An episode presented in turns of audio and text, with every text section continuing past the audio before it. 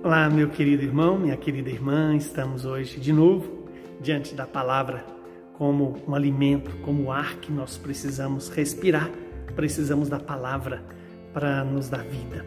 O evangelho de hoje é João, capítulo 20, versículos de 1 a 2 e nos versículos de 11 a 18. Naquele dia, o primeiro da semana, Maria Madalena foi ao túmulo de Jesus, bem de madrugada, quando ainda estava escuro e viu que a pedra tinha sido retirada do túmulo. Então ela saiu correndo e foi encontrar Simão e o outro discípulo, aquele que Jesus amava, e lhes disse: Tiraram o Senhor do túmulo e não sabemos aonde o colocaram. Maria estava do lado de fora do túmulo, chorando. Enquanto chorava, inclinou-se e olhou para dentro do túmulo.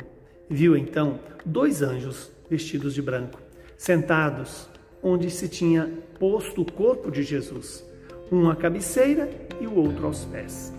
Os anjos perguntaram: Mulher, por que choras? Ela respondeu: Levaram o meu Senhor e eu não sei aonde o colocaram. Tendo dito isto, Maria voltou-se para trás e viu Jesus de pé, mas não sabia que era Jesus.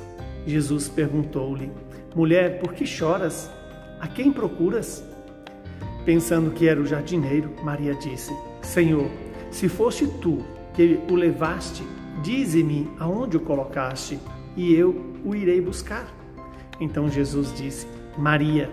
Ela voltou-se e exclamou em hebraico: Rabuni, que quer dizer mestre.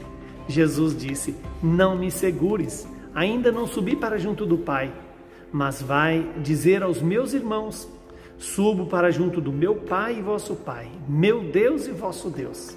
Então Maria Madalena foi anunciar aos discípulos: Eu vi o Senhor e contou o que Jesus lhe tinha dito. Palavra da nossa salvação. Glória a vós, Senhor.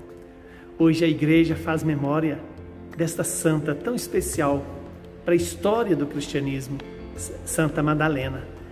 Que Deus hoje possa nos dar a mesma dedicação de Maria Madalena, que vai de madrugada ao túmulo para cuidar do seu Senhor.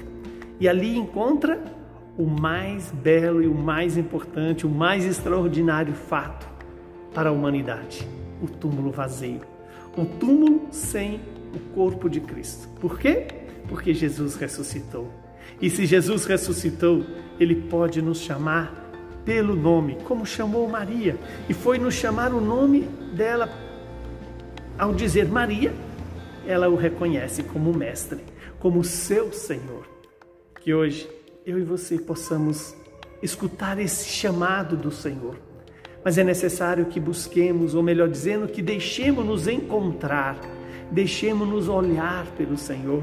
E ao sermos encontrados pelo Senhor, ali está a coisa mais preciosa para a vida humana: ser reconhecido por Deus para podermos reconhecê-lo como nosso Deus. O nosso Deus que faz para nós aquilo que a nossa alma mais deseja, nos fazer ser filhos de Deus, nos fazer voltar a ter comunhão com Deus, ter a oportunidade de um dia voltar para a casa paterna, onde Jesus está, com o Pai, o Espírito Santo e todos os santos e santas de Deus, com a Virgem Maria.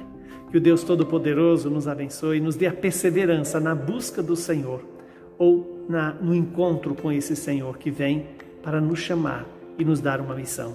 Ele que é Pai, Filho e Espírito Santo. Muita saúde e paz para você.